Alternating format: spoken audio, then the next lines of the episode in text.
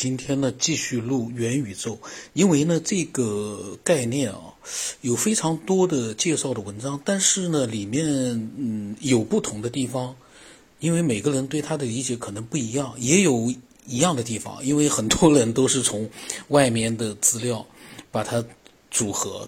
我们很多文章大家都知道的，都是互相呃就借鉴吧，算是借鉴吧。那么我呢，这个是我看到的第二篇，我还没有看呢，我就一边录一边看。也就是说呢，我在录的过程当中是和大家一块去了解这样的一个这篇文章。那么可能会跟上一次录的里面有类似的地方，也有不同的地方。但是呢，元宇宙我看了一下。很多人都在谈，呃，那么我还没有一个清晰的概念，因为我只看了上次录的那篇文章，好像有了，好像又没有。其实这个概念可能跟我之前录的，呃，里面的很多的设想是一样的，但是呢，又可能是不一样的。所以呢，呃，大家呢，就是如果有兴趣的话，可能你了解的也很多的话呢，你也可以发表一些想法，发到我的微信里面。那么，嗯，我呢，通过这样的一篇文章，看看是不是能和大家一起呢，呃，有更多的一些了解。然后里面呢有很多英文的东西，英文的一些名词，嗯，那么我呢可能就会不一定去完整的。你读了的话，说句实话，嗯，不要说我看了会头晕，听的人也会头晕的。何况我还不一定读得准，读不准的话也很尴尬。所以呢，我可能啊，这些就是。呃，尽量的用它的一个英文的前面的一个呃缩写来代替，这样的话呢，其实那些公司啊什么的，对我们来说意义不大。我们了解的是元宇宙这样的一个整个的一个概念，跟大家解释一下啊，省得到时候听了时候大家一头雾水。那么，嗯，第一支元宇宙概念的股票呢，就是其实上一次录过了，就是就是就就是。叫耳了吧，因为上次我读的那个英文不一定准啊。它呢是第一支元宇宙的概念股票，是今年三月十一号在纽交所上市的，第一天的估值四百五十亿美元，就这么一个呃元宇宙概念的股票，四百五十亿美元，嗯，第一天啊。所以呢，一夜之间，元宇宙这个词呢。在投资圈和互联网圈，就成为了一个众所瞩目的焦点。现在，凡是在舆论圈有一些名气的人，都会谈到元宇宙。但是呢，我们冷静一点，因为这样的一个概念，在谈的那个人，我感觉他未必能懂。像我们，因为之前一直在做科学方面的一些自己的思索。反而更容易的去接受这样的一个概念。像他们之前打比方，他从来没有去做过这样的一些深入的思索的人，你叫他去了解那些东西，他他能一下弄明白吗？我觉得不太可能。然后呢，呃，马化腾说的，当时啊，元宇宙这个第一个股票上市了之后，就概念的股票，马化腾说的，虚拟世界和真实世界的大门。已经打开了，这是他讲的。马化腾是肯定了解，因为马化腾他其实从年轻的时候，小时候就开始对探索整个宇宙他很有兴趣，而且他现在因为是数得上的富豪了，他有这样的一个实力呢去做各种科学方面的，就对这个世界的探索。具体做了什么不知道，可能投资了很多类似的一些呃科技公司，或者是。嗯，自己有没有秘密的成立一些机构？这个我们不太清楚。但是呢，很明显，他对整个的这个元宇宙的概念了解的要比其他人要多。这个是我的理解啊。我呢，这个是看是归看，呃，但是呢，其实呢，可能有很多是我自己在说。那么，嗯，这个概念呢，有三十年的发展历史。上次呢，其实我讲了，我简单的再讲一下。反复的，就是让大家去有一个深入的一个认识。这个概念呢，最早就是科幻作家。呃，我呀，这个他这个名字怎么这么长啊？这叫上次那个是中文的，这个是英文的，就叫尼尔吧。大家反正知道有这么一个科幻作家就可以了。他是一九九二年出版的著作《雪崩》，第一次提到这个概念。然后呢，他在小说里面啊，元宇宙呢是指脱胎于现实世界，又和现实世界类似的，并且始始终在线的虚拟世界。这个呢跟我们上次的概念是一样的，脱胎于现实世界，和现实世界呢是类似的，但是呢是是一个始终在线的虚拟世界。零二年的时候呢。呃，然后有一家公司哦，他的 CTO 首席技术官飞利浦，就叫飞利浦吧，因为他是外国人，他的名字比较长。我们这样的话呢，我们会清楚一点，别到时候弄来弄去，到时候谁也不知道是就叫飞利浦啊。那么这个公司呢，因为它是英文的，我不知道中文的那个翻译过来应该是啥公司来的，我应该是很熟悉的，但是我一下子不知道了。嗯，应该是不是？咱不管它。它呢是通过这个就是开发了一款呃游戏，那么这个游戏呢，嗯，应该是不是叫《我的世界》啊？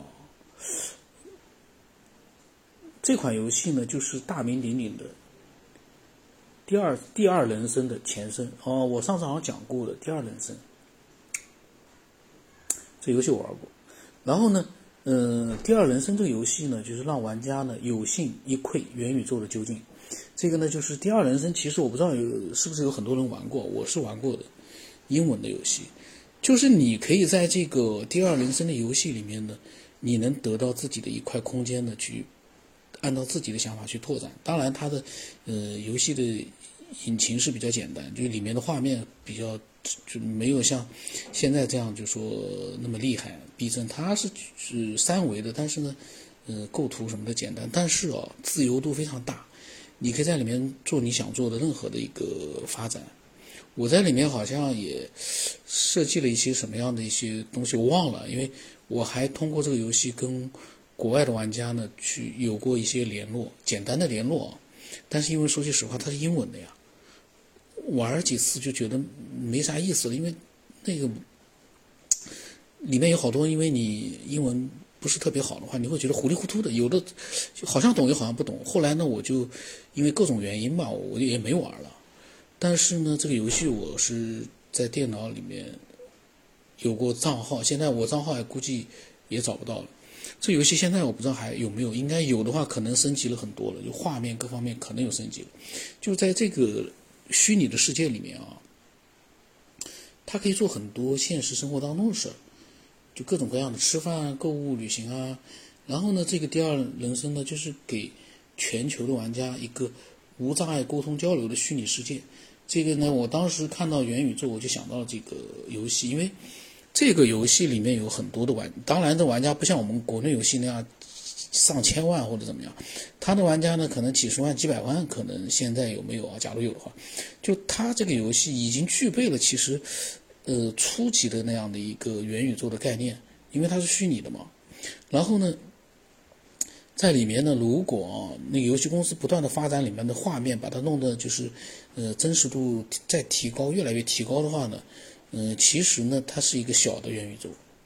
或者说是一个微型的元宇宙，因为它毕竟不是一个，呃，我们现在在讲的那样一个意义上的一个虚拟世界的那样一个非常庞大的、能够包容整个宇宙的这样的一个元宇宙。因为你提到了宇宙嘛，它只是一个第二人生，是一个虚拟的人类呃另外一个世界。所以说呢，只能说是雏形的雏形，但是呢，那是在很多年前的游戏。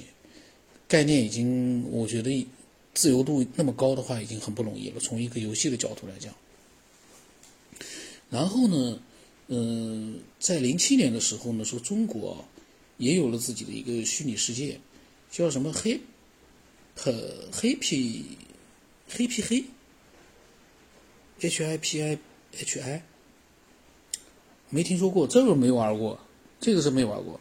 说呢，这个就叫它黑皮黑吧。因为我不知道它怎么念啊，就说它的这中国的虚拟世界有这样一个虚拟世界吗？我不知道，我估计玩的人可能更少。就说呢，这个里面呢，就是每个人呢都拥有一块自己的土地，然后在这块虚拟的大陆上呢，呃，依靠想象和创造力呢，建设自己的桃花源。呃，然后呢，零七年的中国的一个自主研发的三 D 虚拟社区呢，呃，叫 Novo Novo King 啊 Nova King 上线，里面的居民被称为诺族。这个虚拟社区呢，更像是现实社会的翻版。这些呢，说句实话，我这些呢，呃，我觉得跟元宇宙关系不大，因为它的自由度，嗯，跟第二人生是没法比了。第二人生那里面自由度，因为我玩过之后很大。